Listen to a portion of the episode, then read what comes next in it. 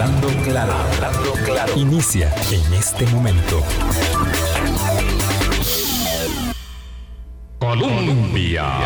Con un país en sintonía, 8 en punto de la mañana. ¿Qué tal? ¿Cómo están? Muy buenos días. Bienvenidas, bienvenidos a nuestro programa de opinión, análisis y autocrítica. Gracias por hacer parte de nuestro Hablando Claro, ya en camino a nuestros 15 años próximamente. Primer, primero de febrero, es el aniversario. Primer domingo de febrero nos encontramos en las urnas ojalá todos, ojalá la inmensa mayoría, porque bueno, va también la prueba de la asistencia a las urnas en el torneo electoral en la primera ronda eh, y por supuesto eh, habrá de ser así también en la, en la segunda, cosa que damos pues cada día más por descontado. Pero mientras llegamos ahí, mientras transitamos al torneo electoral y al cambio de mando que en democracia se establece en la alternancia del eh, usufructo del poder, lo cierto es que tenemos que tomar decisiones y los tiempos, los tiempos para tomar esas decisiones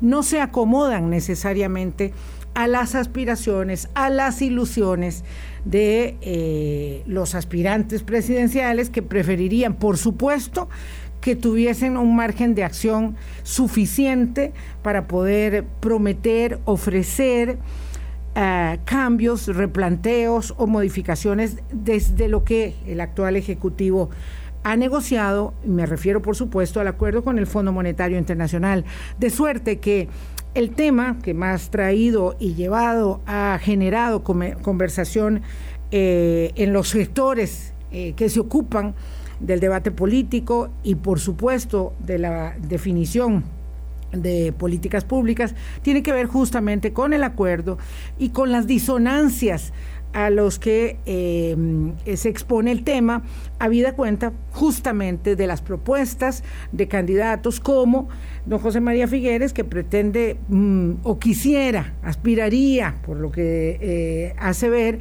eh, tener su propio margen de maniobra, asumiéndose en la segunda ronda y asumiéndose como el ganador también de la contienda electoral, como el negociador. Eh, pero bueno, pero los que negociaron el acuerdo son otros. Los que negociaron el acuerdo están dirigiendo los destinos del país en este momento y una de esas personas que tiene un papel fundamental es el presidente del Banco Central. De suerte eh, que lo tenemos aquí con nosotros a don Rodrigo Cubero y he de decir que esta cita se nos prolongó mucho tiempo eh, y de verdad que nunca mejor dicho que nunca es tarde cuando eh, la ocasión es propicia y la dicha también es buena. Don Rodrigo Cubero, ¿qué tal? ¿Cómo está? Muy buenos días. Muy buenos días, doña Vilma. Muchísimas gracias por la invitación una vez más. Y sí, se nos prolongó un poquito la cita, pero por dicha aquí estamos. No, y además en muy buen momento. De pronto, hace 15 días eh, no hubiéramos tenido sobre la mesa un abanico tan interesante digamos, de aristas respecto de lo que está sucediendo. El acuerdo con el Fondo Monetario Internacional, quiero verlo como en dos, en dos aspectos, digamos que por la forma y por el fondo.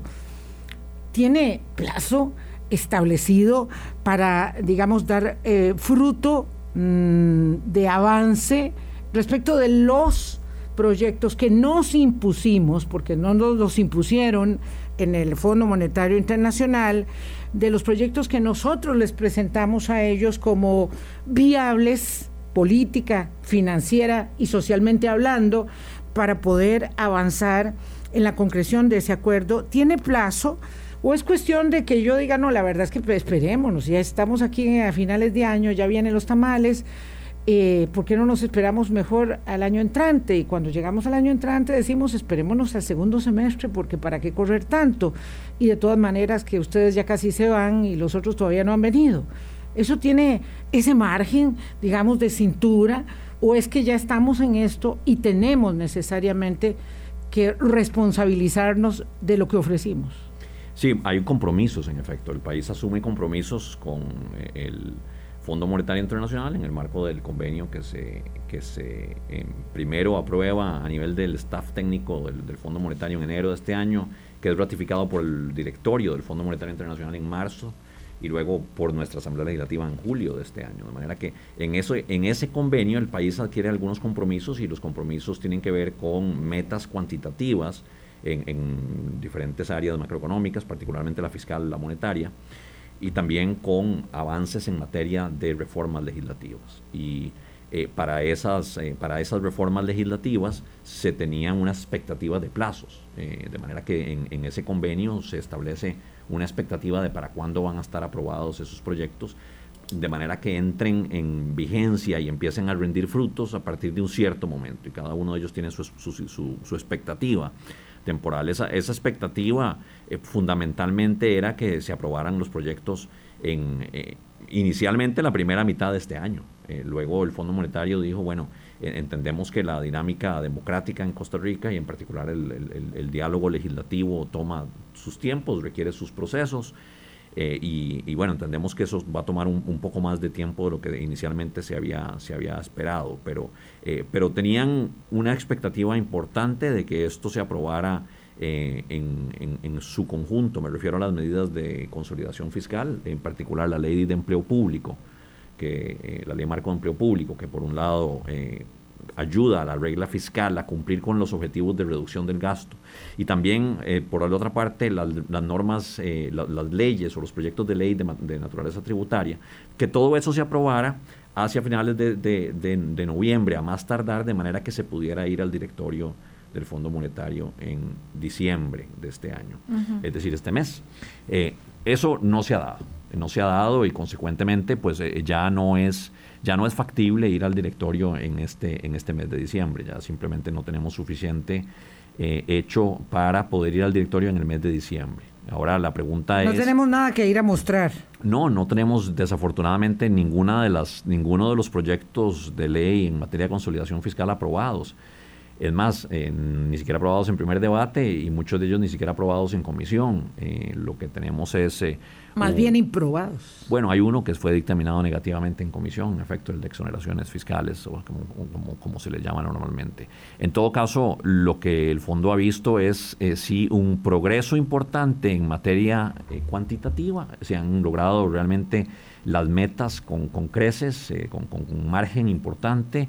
Eh, se, ha, se, ha, logrado realmente una recuperación económica mucho mejor a la esperada. Es decir, el, el, rumbo de la economía costarricense hasta ahora ha sido muy bueno y mejor al esperado en materia macroeconómica y particularmente en materia fiscal, pero no se han logrado los avances legislativos que se habían esperado en los tiempos que se habían eh, previsto inicialmente. Ok, vamos por partes, porque ahorita vamos a hablar eh, de, la, de las mejoras en, materia fiscal, eh, en la, digamos, en la, en la reducción, ¿verdad? En la contención del gasto, eh, porque esa es una parte de las mejoras, la otra, eh, dejémosla por ahí. Ah, si no tenemos nada que mostrar, ahora en diciembre ante el Fondo Monetario Internacional, ¿qué implicación tiene ello? De pronto, como le decía, pues, pues hagámoslo en enero, en febrero, en marzo, no sé. Eh, de pronto está aquí el ciclo electoral, hay diputados como Pablo Heriberto Arca que dicen, no, no, mejor cerramos esto en enero. A mí que no me presenten nada, que creen que yo voy a ceder y con ello pues obviamente genera una sinergia de un grupo de diputados que dicen, sí, sí, te acompañamos en ello, porque además esto va de la mano con las ofertas electorales. Entonces, eh, pues obviamente resulta más atractivo el que dice, no, más impuestos, cero impuestos, ¿verdad? Que las casas de lujo resulta que son todas, y, toda esta elaboración argumental, ¿verdad? Porque si me dice que me va a grabar la casa, don Rodrigo, no me gusta. No me gusta porque soy de la clase media, media media, ¿verdad? Este, y entonces mejor eh, pues adhiero otra propuesta, otra oferta electoral.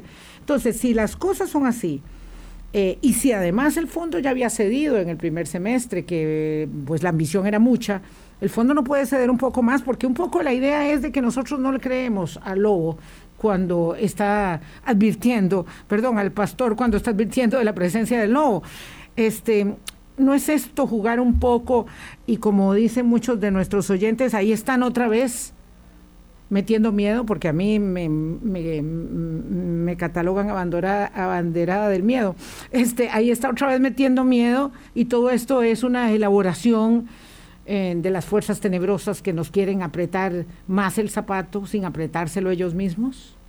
Eh, bueno, eh, eso, hay, dos, hay varias preguntas implícitas en lo que usted acaba de comentar, doña Vilma. La, primera parte tiene que ver con los plazos y cómo se, cómo, cómo se van a dar los, eh, las discusiones con el Fondo Monetario hacia adelante. Bueno, lo que, lo que, lo que yo percibo claramente es que ya no, ya no nos dan los tiempos para ir al directorio del Fondo Monetario en diciembre. Eh, y aprobar la revisión del programa, la primera revisión del programa, como se le llama, a ese ejercicio que hace el Fondo Monetario de revisión de cumplimiento de metas eh, y que da, al, da lugar, una vez que se concluye, al desembolso de recursos por parte del Fondo Monetario. Eso no va a ocurrir ya. El segundo desembolso no. El segundo desembolso, ya eso no ocurriría. Eh, en el mes de diciembre. O sea, perdón que lo interrumpa, eso significa que era mentira que con dar buenas muestras de intención de avanzar con el empleo público, el proyecto de ley en la Asamblea, con eso nos daba y con el cumplimiento de las restricciones de gasto, con eso nos daba para que nos dieran el segundo desembolso, no. Bueno, es que ni siquiera tenemos el proyecto de, ley marco de empleo público aprobado en primer debate, no se ha aprobado en primer debate, no, no, ha, no ha ocurrido eh, desafortunadamente ningún avance importante en, en, en, este momento con ese proyecto definitivo como para llegar a mostrarle el Cosa que se preveía para la tercera semana de noviembre. Así es, sí. Entonces eh, llevamos también un rezago ya incluso en relación con las expectativas ajustadas y, revisadas y, revisadas de nuevo eh, que, que, se habían tenido desde el punto de vista del cronograma legislativo y eh, entonces eh, no, no dan los tiempos para, para, para, concluir la revisión del programa en diciembre y obtener ese, ese segundo desembolso en el mes de diciembre.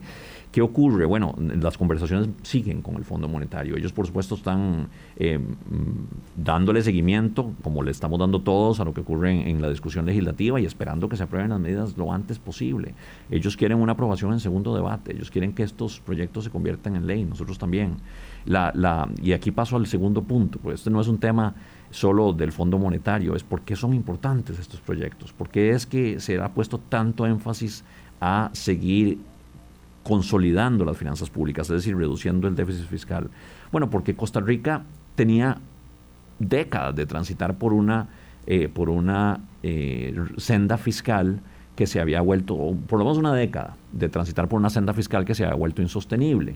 Eh, Claramente, la ley 9635, la reforma fiscal de diciembre del 2018, le, le da un golpe de timón a esa, a esa senda y le, le, pone la trayectoria de la deuda del gobierno en lo que yo llamo una trayectoria de sostenibilidad a mediano plazo. Es decir, que eventualmente esa deuda, eh, como porcentaje del Producto Interno Bruto, es decir, el tamaño de la economía, iba a alcanzar un punto máximo y iba a empezar a caer. Se seguía subiendo, obviamente seguía subiendo, Pero iba a alcanzar un punto máximo. Eh, y eso lo daba la ley 9635, esa reforma de diciembre del 2018, en el mediano plazo, como consecuencia tanto de la parte tributaria de esa ley como de la contención del gasto que esa ley implicaba. Eh, lo que ocurre es que en marzo del 2020 nos golpea la pandemia, se desploman las finanzas públicas como consecuencia de la contracción económica, es decir, se, cae muy fuertemente la recaudación fiscal. Eso abre un bache fiscal mucho mayor al que se había proyectado antes de la pandemia y la deuda del gobierno se desplaza hacia arriba en alrededor de 11 puntos porcentuales del PIB. Es decir, que en lugar de que íbamos a alcanzar un punto máximo de la deuda alrededor de 60, 60 y pico por ciento, lo, estábamos alcanzando alrededor del 78 por ciento en, las primeras proyecciones, o incluso alrededor del 80 por ciento, en las primeras proyecciones que se tenían después de que nos golpeó la pandemia.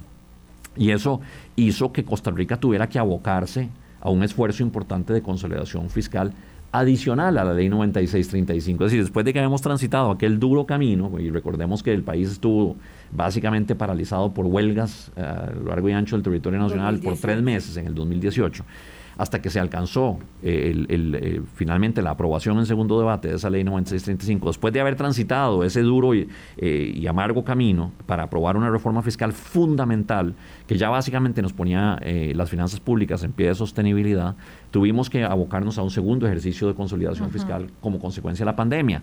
¿Y por qué esto es importante? Porque si no resolvemos el problema fiscal, eh, vamos a seguir en Costa Rica con un crecimiento económico nadito perro, que es lo que hemos tenido desafortunadamente en los últimos años, porque esta situación fiscal eh, mete al país en una dinámica de incertidumbre que en última instancia golpea a los consumidores y a los empresarios vía menor confianza y consecuentemente menor crecimiento. Eh, y eso tenemos que resolverlo. Tenemos que resolverlo para poder potenciar el crecimiento económico. Eso en primer lugar, en el corto plazo. Pero además necesitamos resolver las finanzas públicas para que Costa Rica logre recanalizar el gasto público hacia donde realmente están las prioridades del país. Es decir, poder ir abriendo espacios sin que aumente el déficit fiscal para que el gasto público se dirija más y más hacia la inversión en infraestructura, en telecomunicaciones, en educación, en salud, las prioridades que tiene este país.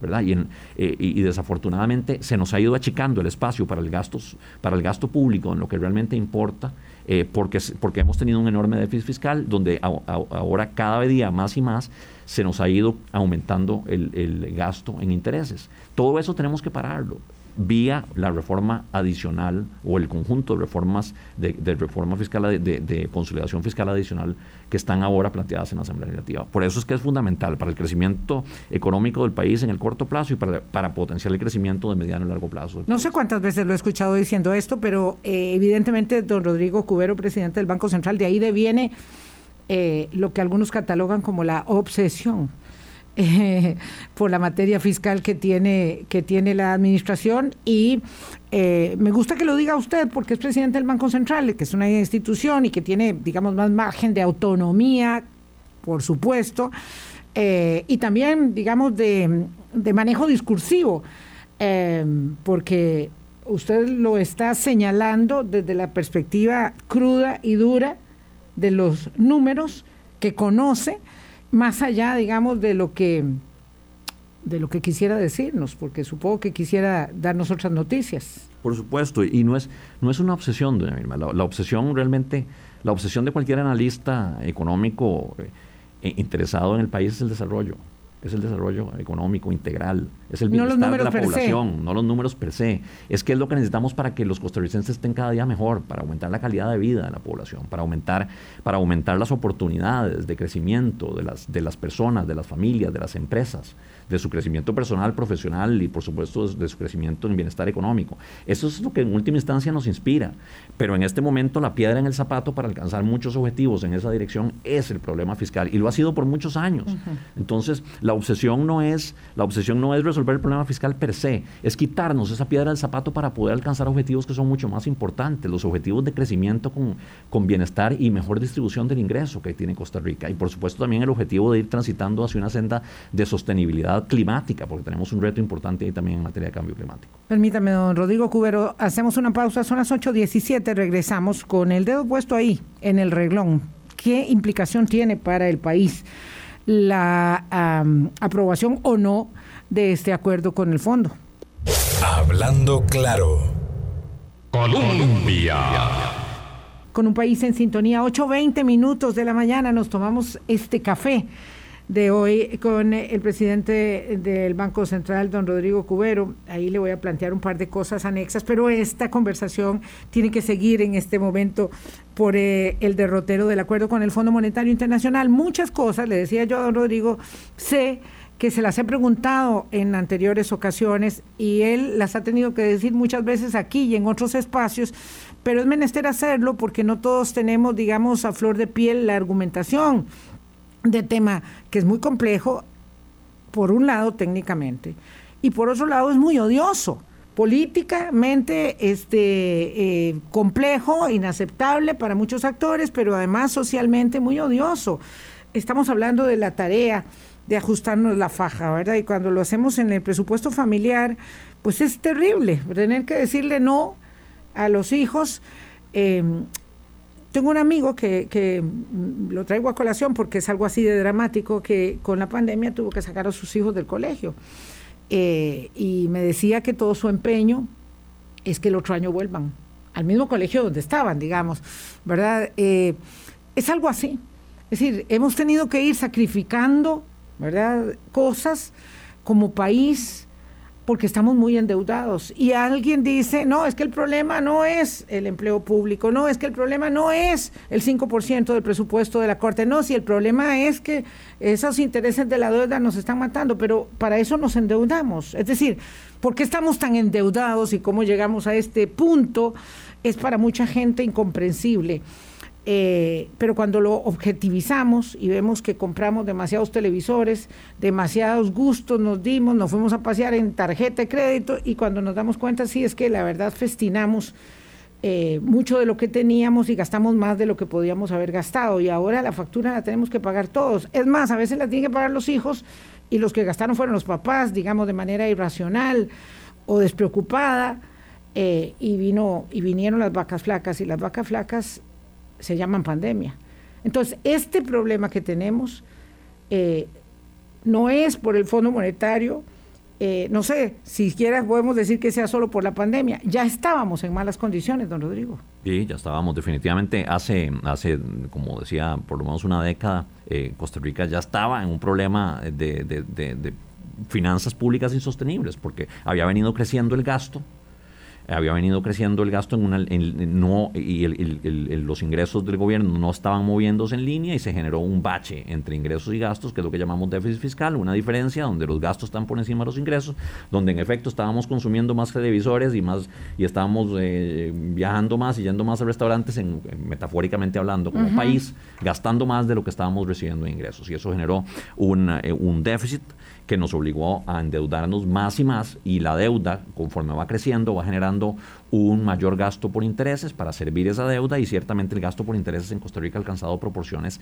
eh, ya eh, históricas. Cuando alguien dice, cojamos la plata del Banco Central, perdón por la majadería de la insistencia de don Rodrigo, cojamos la plata del Banco Central y dejémonos de cuentos con el Fondo Monetario Internacional que nos pone condiciones muy fuertes, eso se puede.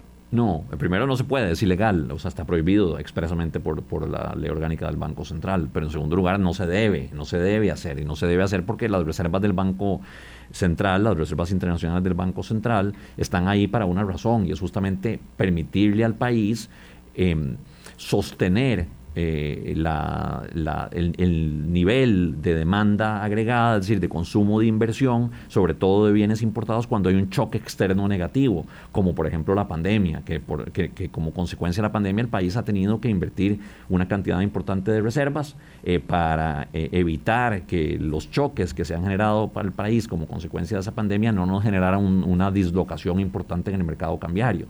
Entonces, el país ha tenido que usar las reservas justamente, no todas, eh, lo, que, lo que quiero decir es que se han... Eh, las va utilizando. utilizado una, una, se ha utilizado una porción de las reservas para el fin para el que fueron creadas, justamente, que es mitigar el impacto de choques externos sobre la, capacidad del país de consumir e, e invertir bienes importados. Ya, vamos a volver sobre presión de tasas y tipo de cambio.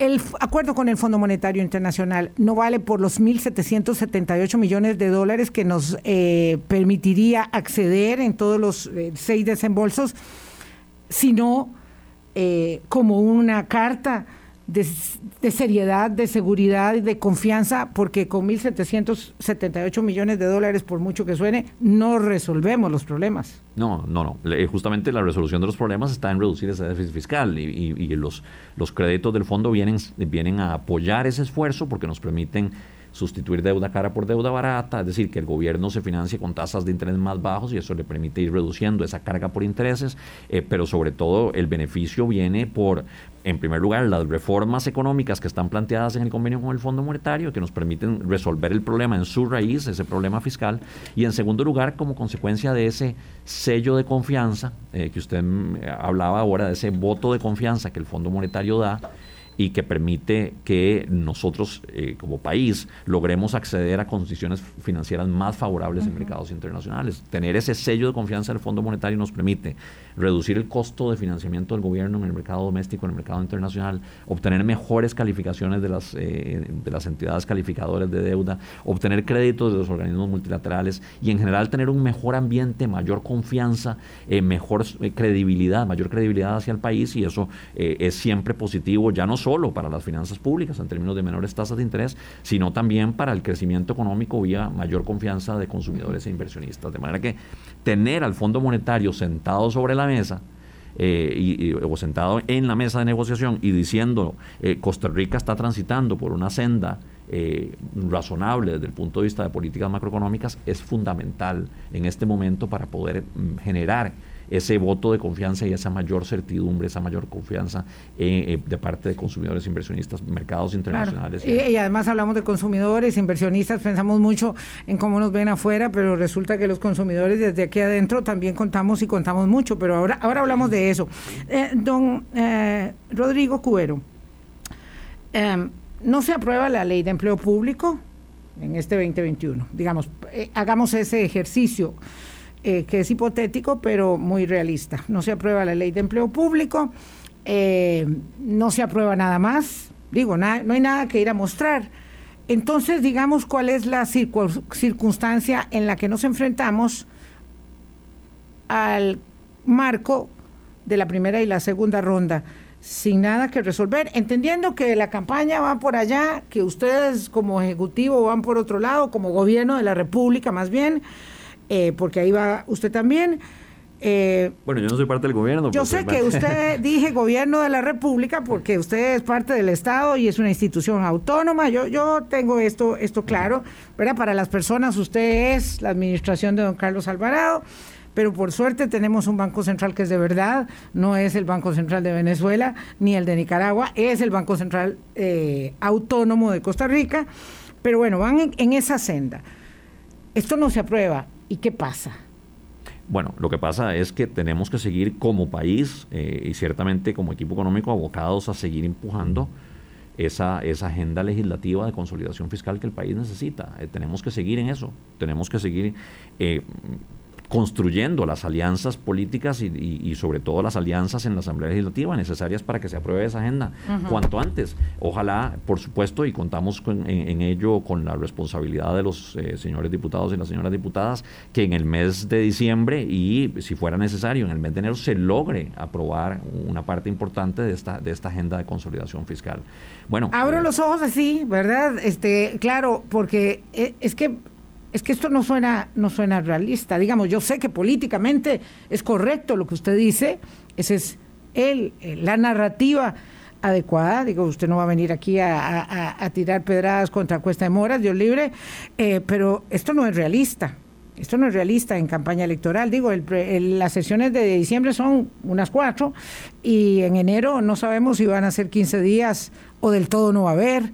Eh, no lo sabemos, este periodo de sesiones es inexistente casi para el Ejecutivo, más allá de la aprobación eh, del cannabis medicinal y el cáñamo, no pareciera observarse nada en el ambiente. Eh, entonces, simplemente el Fondo Monetario dice, bueno, aquí está parqueado el acuerdo y esperemos mejores momentos. O hay un, hay un deadline, hay un momento donde dicen se acabó esto ya no me vacile más. Nuestra tarea es seguir, seguir tratando primero de aclarar por qué esto es importante, de explicarle a la población y también a la clase política y a los a, los señores diputados y señoras diputadas por qué es fundamental la aprobación de esta agenda legislativa, por qué es fundamental eh, los, los, programas de consolidación fiscal, por qué son necesarios para el bienestar de la población costarricense, eh, a pesar de que sean impopulares. En el corto plazo puede ser impopular, tomar medicina nunca es, nunca es bonito, pero el resultado eh, va a ser mejor que el no tomarla. Y esa es, esa es la claridad que nosotros tenemos que dar. Tenemos que explicar por qué esto es necesario, seguir explicándolo eh, y seguir, por supuesto, contando con la responsabilidad de parte de los señores diputados y las señoras diputadas de que vamos a lograr la aprobación de esta agenda en el futuro cercano. Y esa, esa claridad eh, y también la construcción de esas alianzas va a permitir que el Fondo Monetario nos dé eventualmente la aprobación de esa primera revisión del programa y el desembolso que sigue y de ese voto de confianza que el país necesita para poder eh, mantener la senda de reactivación económica y de consolidación de las finanzas públicas. Vamos a una segunda pausa necesaria, 8.31. Las cosas ya eran complejas y la campaña electoral las hace más difíciles. Hay mensajes muy contradictorios respecto de aprobar el acuerdo, buscar un nuevo acuerdo, revisar cada proyecto del acuerdo porque algunos no me gustan y por supuesto no me generan votos. Vamos a la pausa. Hablando claro. Colombia. Con un país en sintonía, 8.33 minutos de la mañana. Eh, don Rodrigo Cubero, eh, ¿qué, eh, digamos, sensación le asalta eh, observando, digamos, estos malabares de campaña electoral, donde eh, un día sí y otro también los candidatos eh, que obviamente están todos muy, muy mal posicionados en el sentido de que no hay nadie que tenga la solvencia suficiente para encontrarse eh, de plano en la segunda ronda y por lo tanto todos tienen que hacer méritos, lo pongo entre comillas, para alcanzar el favor del electorado tan difícil, ¿verdad? Tan arisco. Eh, dicen, bueno, y la verdad es que negociemos otro acuerdo. Entonces la pregunta uno, ¿se puede negociar otro acuerdo? La pregunta dos, la verdad es que el acuerdo está bien, pero mejor los proyectos del acuerdo no. Se puede otro acuerdo o el mismo acuerdo, pero con otros proyectos. Eh, vamos, esto se puede acomodar. Eh, a mí me pasa que cuando voy a la nutricionista no me gusta el plan que me da. O sea, a mí me gustaría que me diera otro pero es que el de seis carbohidratos u ocho carbohidratos al día, ese no me sirve y ese es el que yo quiero.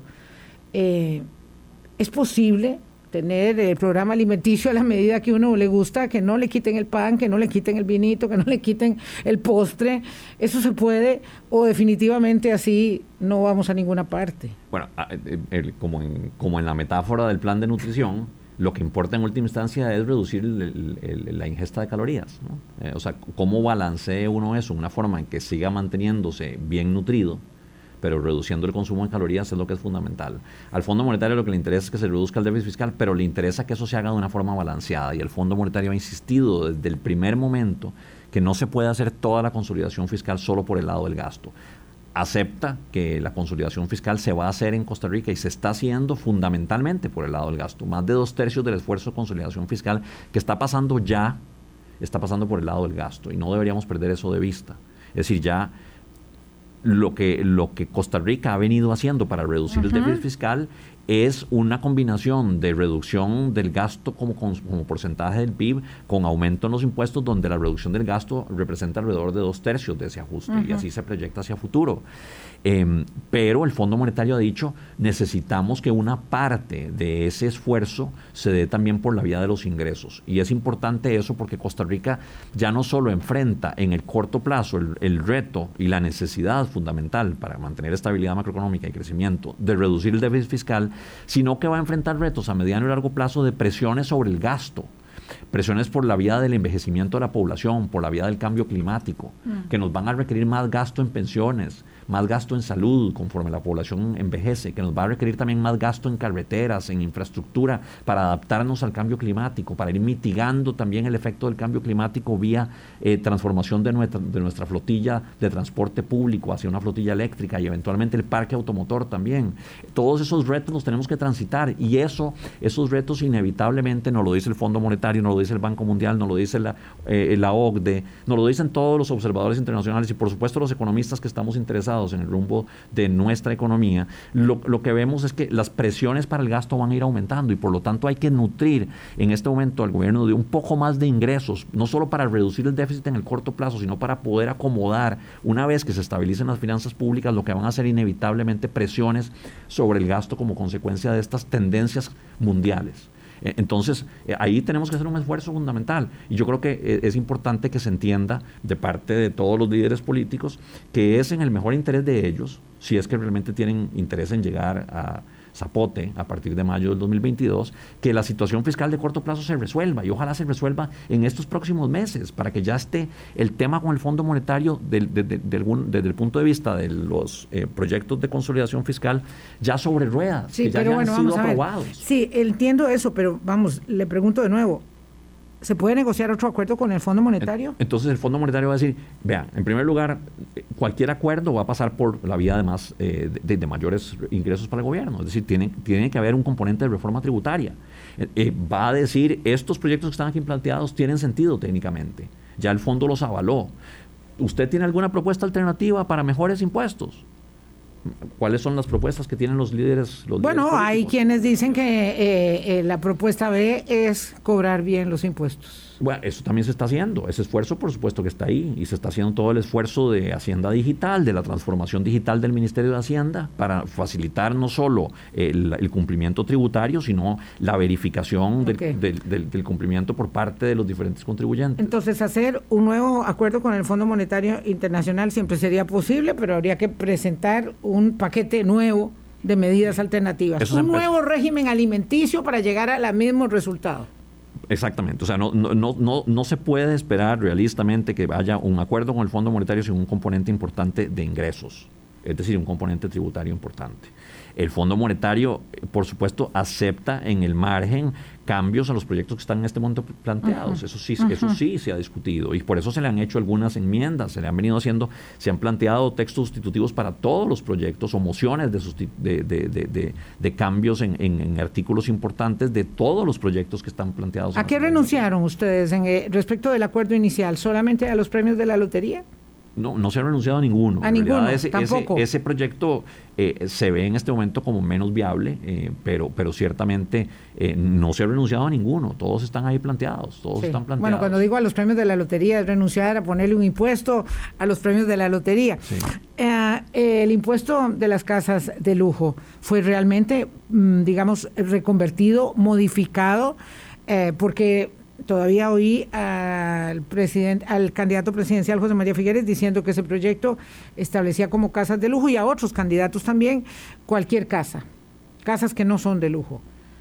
Sí fue modificado, sí ha sido modificado, sí ha sido trabajado. Todos los proyectos han sido modificados para acercar eh, las eh, lo que, sea, lo que ha resultado del proceso de consulta, lo que han sido las principales sugerencias, recomendaciones, preocupaciones de los diferentes sectores sociales, políticos eh, en los diferentes proyectos. Y en el de casas de lujo en particular, una preocupación fundamental es, bueno, ¿qué pasa si yo tengo una casita en un lote muy grande y entonces el valor de la propiedad supera los 133 millones de colones? Bueno, se, se modificó el proyecto para asegurar que el umbral de 133 millones se determine únicamente con base en el valor de la propiedad de la casa, perdón, con base en el valor de la estructura de la, de la casa solita, no del lote. Una vez que se determina que la casa vale, vale más de 133 millones, que es el umbral donde está ahora ese proyecto de ley, entonces sí se graba la casa y el lote, pero solo con base en el valor de la casa es que se determina si resulta grabable con este, con este impuesto o no. Eh, de manera que ahí se incorporó una preocupación fundamental de la gente que decía, bueno, ¿qué pasa si yo lo que tengo es un ranchito en un terreno En un terreno buenísimo que, que, me heredaron o cualquiera.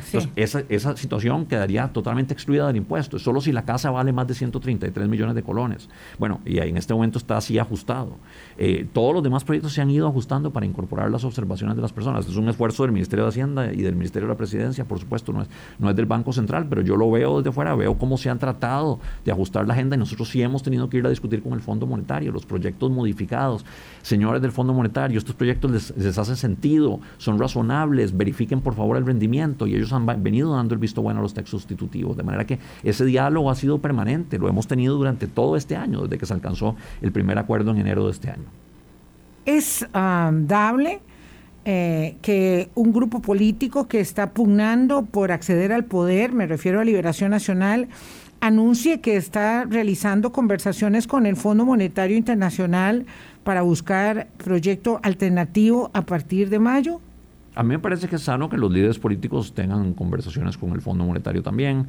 Eh, me parece que es importante porque ellos, en primer lugar, eh, tendrán una aspiración legítima al poder a partir de mayo del 2022 y además tienen eh, fracciones legislativas. Eh, muchos de los partidos políticos eh, aspirando al poder en este momento tienen representación legislativa y esa representación legislativa podría justamente representar parte de los votos que eventualmente saquen esta agenda adelante para beneficio del país. De manera que ese diálogo puede ser importante para que el Fondo Monetario oiga cuáles son las preocupaciones de esos líderes y para que los líderes oigan por qué el Fondo Monetario está insistiendo en la necesidad de esto. No solo el Fondo Monetario, la OCDE, del Banco Mundial, todos los analistas, las agencias calificadoras internacionales, todos entienden por qué el país necesita este ajuste fiscal adicional y necesita estos proyectos. ¿Siente alguna, digamos, tranquilidad eh, en, esta confusión narrativa de política electoral cuando el expresidente del Banco Central, que es como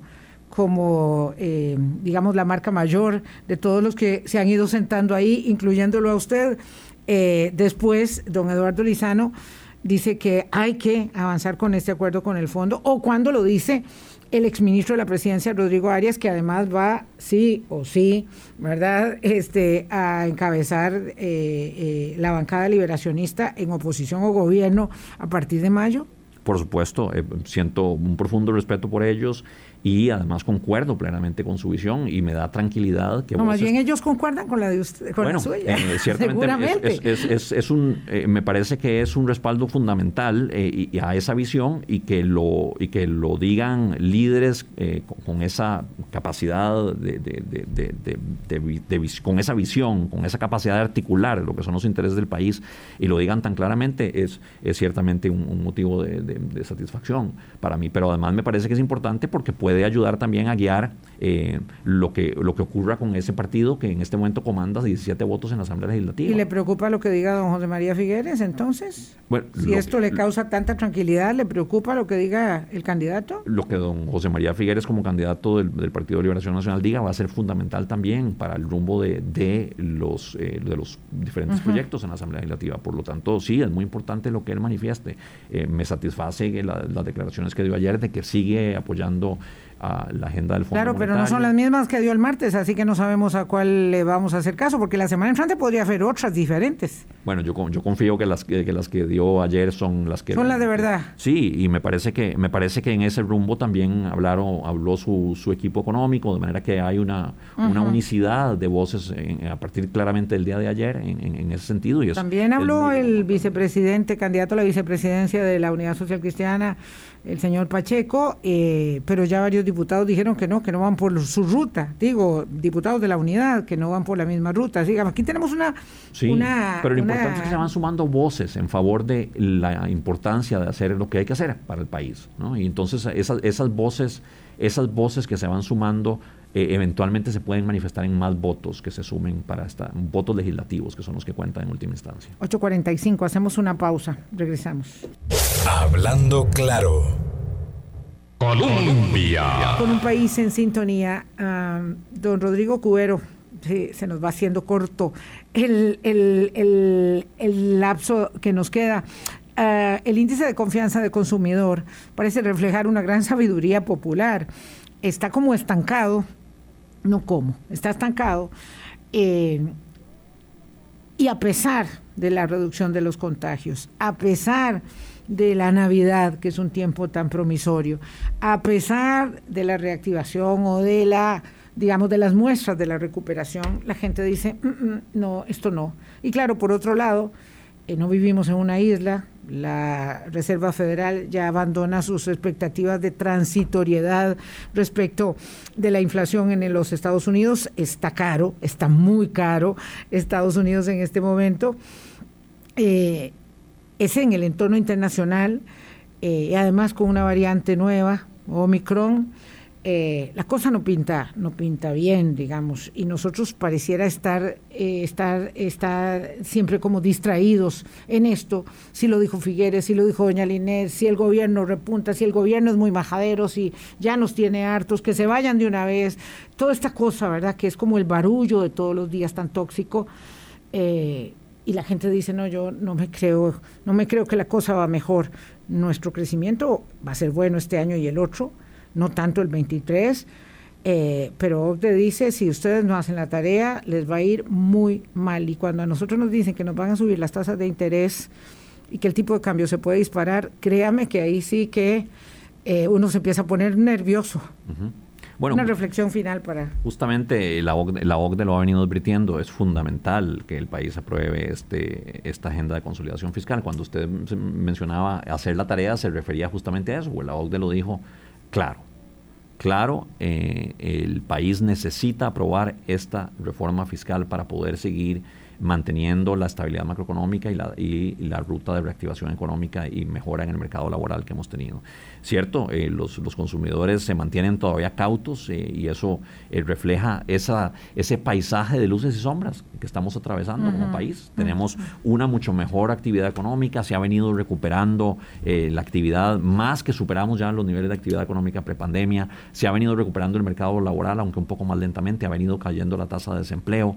Em, eh, se ha venido, bueno, ah, muy afortunadamente en nuestro país se ha reducido significativamente la tasa de contagio y hemos reducido también la tasa de hospitalizaciones y, ah, muy afortunadamente de muertes.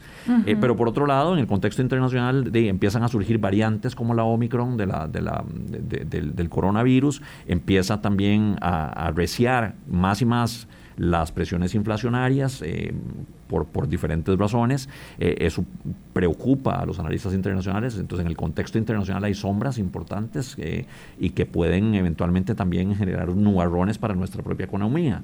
Esa, e, e, esa realidad eh, puede estar pesando también sobre los consumidores domésticos y, y, también, sin duda, algunos de los escándalos que han salpicado nuestra, nuestra, mm, nuestra agenda nacional, como el de cochinilla, como el, los casos de diamante. eso genera un desánimo eso genera Desánimo, eso genera desánimo. Entonces, bueno, todo eso está ahí y ha generado, digamos, una actitud de, eh, cauta por parte de los consumidores. Yo creo que eh, no, no es enteramente sorprendente, eh, pero esperamos que nuestro país siga en esa ruta de recuperación económica y como bien dice la OCDE, para ello es fundamental que se aprueben estos proyectos que están en la Asamblea Legislativa para mantener el convenio con el Fondo Monetario saludable y caminando. ¿Qué le falta hacer a, a las autoridades gubernamentales para incluirlo a usted, don Rodrigo Cubero, presidente del Banco Central, para convencer, eh, es decir, las líneas de comunicación no son buenas, eh, las explicaciones no son suficientes, o sea, hay algo que les falta por hacer, algo donde usted diga, sí, este es nuestro mea culpa, o definitivamente ya ustedes son prisioneros, rehenes de este, de este debate, de este entorno político y lo que van a hacer es tratar, digamos, de llevar al país hasta la orilla del 8 de mayo, eh, digamos, con el mayor decoro posible? No, no. Eh, por supuesto que el esfuerzo sigue y va a seguir, eh, de, seguir empujando esta agenda y seguir construyendo las alianzas necesarias para que se apruebe. Nunca va a ser fácil. Una reforma fiscal y sobre todo una reforma tributaria nunca, nunca va a ser fácil. ¿Cuántas décadas le tomó al país? Pasar la reforma fiscal de diciembre 2018. Bueno, precisamente, o sea, digo, entonces que hay un problema de comunicación en todas las en todas las, las, las, cinco, seis o siete administraciones anteriores. Por supuesto que es que es muy difícil en cualquier en cualquier país y en el contexto de nuestra Asamblea Legislativa pasar eh, reformas tributarias. Siempre va a ser difícil. Más bien en esta, en esta administración se logró una reforma fundamental para las finanzas públicas, que fue la reforma de diciembre del 2018. Y estamos encaminados a aprobar otras, otra serie de reformas fiscales. La ley marco empleo público y estos proyectos son fundamentales. No van, no van a ser fáciles, pero no vamos a tirar la toalla. Yo ciertamente no la voy a tirar. Mi, tarea es seguirle indicando al país por qué esto es necesario, por qué Usted sí se queda hasta mayo. Yo me quedo hasta mayo. Yo, Digo, esto se lo pregunto porque usted sabe que hay muchos funcionarios que ya están consiguiendo trabajo. Es que se suele decir que le quedan seis salarios. Entonces, eh, pues eh, hay muchos bueno, es el caso del ministro de, Turismo, con tan buen desempeño se consiguió una oferta laboral muy atractiva y, se fue. Eh, entonces usted sí se queda.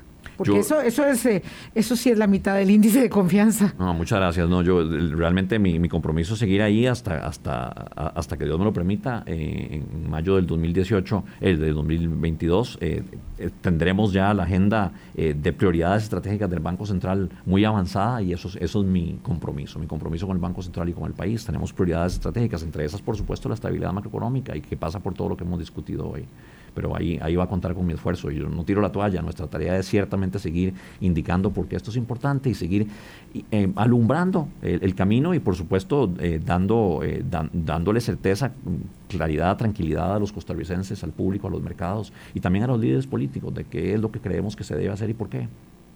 Muchas gracias, don Rodrigo, por, darnos la tranquilidad de que se va a quedar ahí hasta mayo y, por, y por la convicción y el, el, el empeño eh, yo francamente ya estoy apuntada en el club de los, de los, de los pesimistas, eh, no de los escépticos. Eh, y yo quisiera estar equivocada y por supuesto quisiera que pudiéramos volver a conversar en el 2022. Por supuesto, hay que seguir viendo el vaso medio lleno, doña Vilma, eh, es la forma de verlo, tenemos que seguir viendo todo lo, todo lo bueno que también hemos logrado y lo bueno que nos queda por lograr. Y, conste para los que siempre creen que me encantan los impuestos, no, no me gustan, yo también los pago.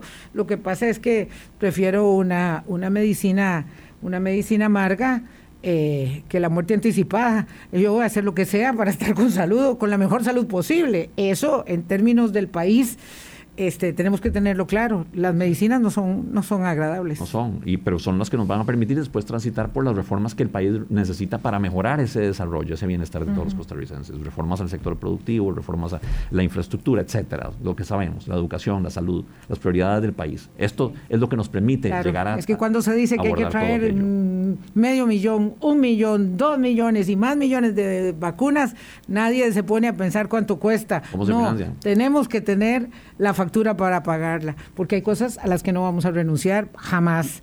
Gracias, don Rodrigo. Muchísimas gracias, don Amino, por la oportunidad. Gracias a ustedes, amigas, amigos. Hasta mañana. Chao. Hablando claro, hablando claro.